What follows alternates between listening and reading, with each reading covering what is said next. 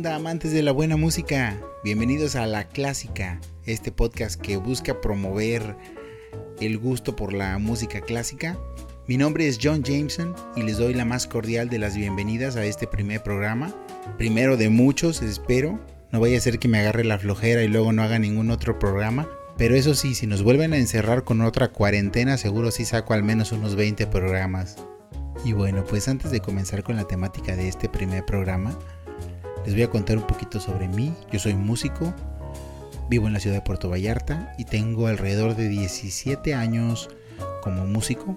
17 años desde que aprendí a tocar la guitarra, 16 desde que aprendí a tocar el piano, 15 desde que toco el violín y así cada año me fui agarrando un instrumento diferente. La verdad no, no los toco para nada bien pero conozco pues, su funcionamiento, puedo tocar algunas canciones en cada uno de ellos.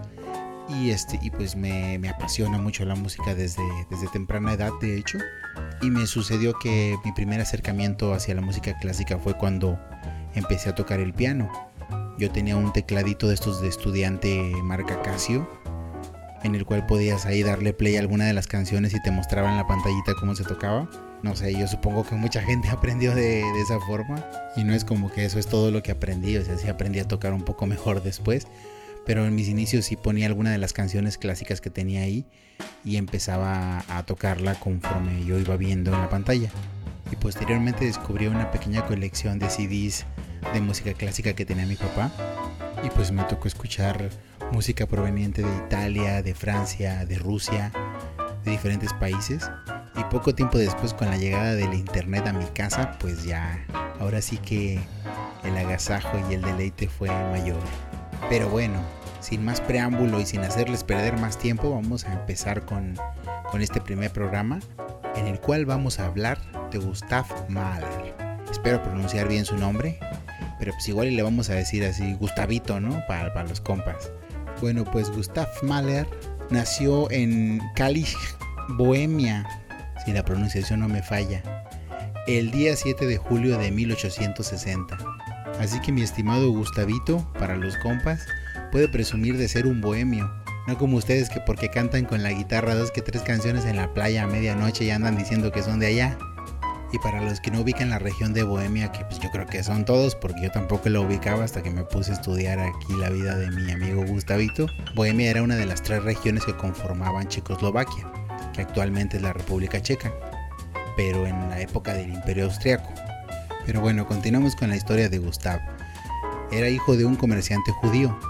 Eso me da un poco de esperanzas porque yo soy hijo de una comerciante colimense, o colimote como le quieran decir. Mi jefa se, la lleva para arriba y para abajo vendiendo ropa de paca y cuando la chuchería se la atraviesa. Pero bueno, en 1878 Mahler se gradúa del Conservatorio de Viena y para los que dicen que el conservatorio no sirve para nada y que no sé qué, pues este, él se convirtió en uno de los directores de orquesta y ópera más importantes del mundo en la primera década del siglo XX. Pero eso no es todo, porque al salir del conservatorio el vato se metió a estudiar literatura y filosofía también en Viena, en la Universidad de Viena cosa que me quita las esperanzas porque yo ni acabé la secundaria, ¿no? y mucho menos pues pisé un conservatorio o una universidad. Y bueno, para ubicar a Mahler en años y años de historia musical, ah, pues hay que recordar que él era un compositor emblemático del post-romanticismo. El post-romanticismo era un movimiento cultural, estético e intelectual que nace después del romanticismo y del realismo durante la segunda mitad del siglo XIX. Pero bueno, vamos a dejar de lado un poco estos datos y vamos a irnos con unos chismes bastante trágicos que les tengo de la vida de Gustav Mahler. Ah, la época trágica de, mi buen Gustavo ah, fue en el año de 1889. A inicios de ese año falleció su papá y poco después su hermana y su mamá. Entonces ese año para él empezó bastante hardcore, o sea, es como un 2020 para nosotros. Y pues a él ese año de 1889 sí, sí le fue como en feria, porque también estrenó a finales de ese mismo año su primera sinfonía y estuvo de la verga, ¿eh? hasta yo me acuerdo. Eh, fue una decepción total. se habló muy mal de ella en los diarios y eso no fue bueno para la salud de Mahler, que en meses anteriores había decaído mucho. Y para continuar con los chismes, pues años más tarde, yo creo que un poquito más de una década después de eso, ah, se casó con Alma Schindler, que también es compositora, en una ceremonia privada luego de un periodo corto de noviazgo. Tuvieron un par de hijas en los años venideros, ah, se llamaban Ana y María, y esta última, la pequeña María, lamentablemente murió a temprana edad, lo que devastó también al compositor aunado a que le diagnosticaron problemas cardíacos justo después de eso. Quiero que hagamos una pequeña pausa antes de que les cuente la conclusión de su vida para que escuchemos una de sus composiciones. Esto es un pequeño fragmento de cuarteto de piano en la menor de Gustav Mahler.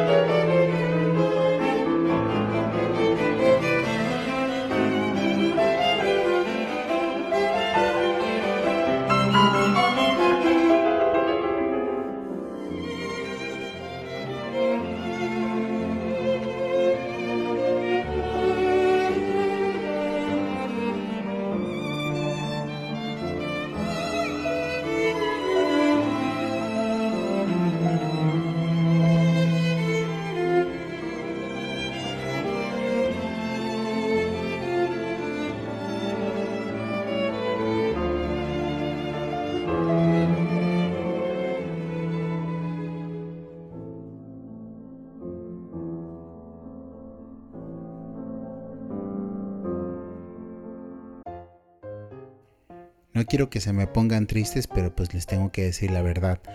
Gustav Mahler murió el 18 de mayo de 1911 en Viena a causa de endocarditis y sepsis. Aquí solo les traemos el chisme completo, ¿eh? El señor murió por una infección en la membrana que recubre las cavidades de su cocoro. Y si hay médicos por aquí me podrán decir que también hay endocarditis sin infección. Y les respondo, ¿y la sepsis, papá? No soy médico, pero me vi todas las temporadas de House y uno que otro capítulo de The Good Doctor. Y eso indica un par de cosas. Número uno, que no es lupus. Y dos, que fue por infección.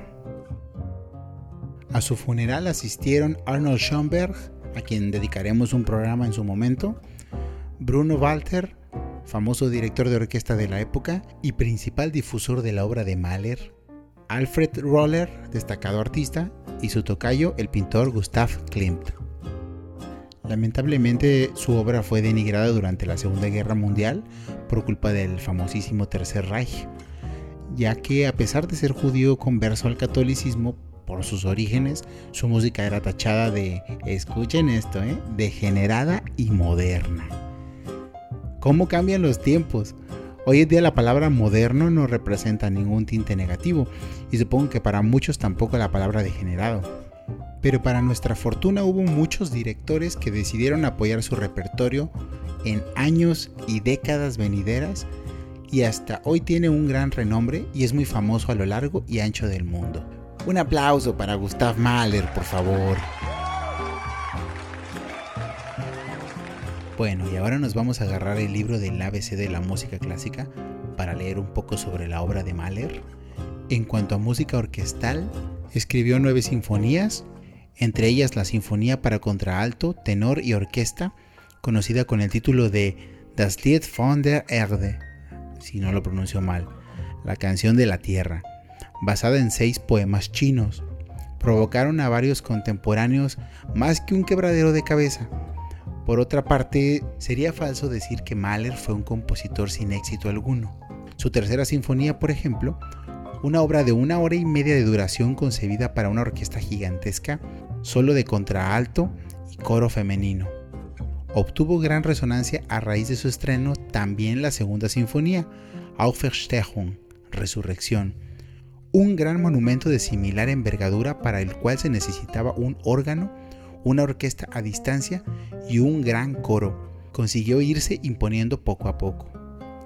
Finalmente, el estreno en 1910 en Múnich bajo la dirección del propio Mahler de su octava sinfonía, la llamada Symphonie der Tausend, Sinfonía de los Miles, constituyó un verdadero triunfo para el compositor, que entonces tenía 50 años. Un triunfo, por cierto, al que no pudo sacar provecho, ya que seis meses después moriría. Y bueno, nos dice el libro que en términos generales, la obra sinfónica de Mahler puede dividirse en tres secciones. A las sinfonías del 1 al 4 se les denomina sinfonías del cuerno maravilloso, ya que en ellas el compositor recurre una y otra vez a ideas y textos de la poesía popular e ingenua. Siguen las sinfonías de las 5 a las 7, puramente instrumentales, las cuales pueden ser entendidas como los tres gigantescos capítulos de una misma novela. La octava sinfonía hay que verla como una pieza aislada. En su ejecución son necesarios ocho cantantes solistas, un gran coro mixto, un coro infantil y una orquesta con órgano.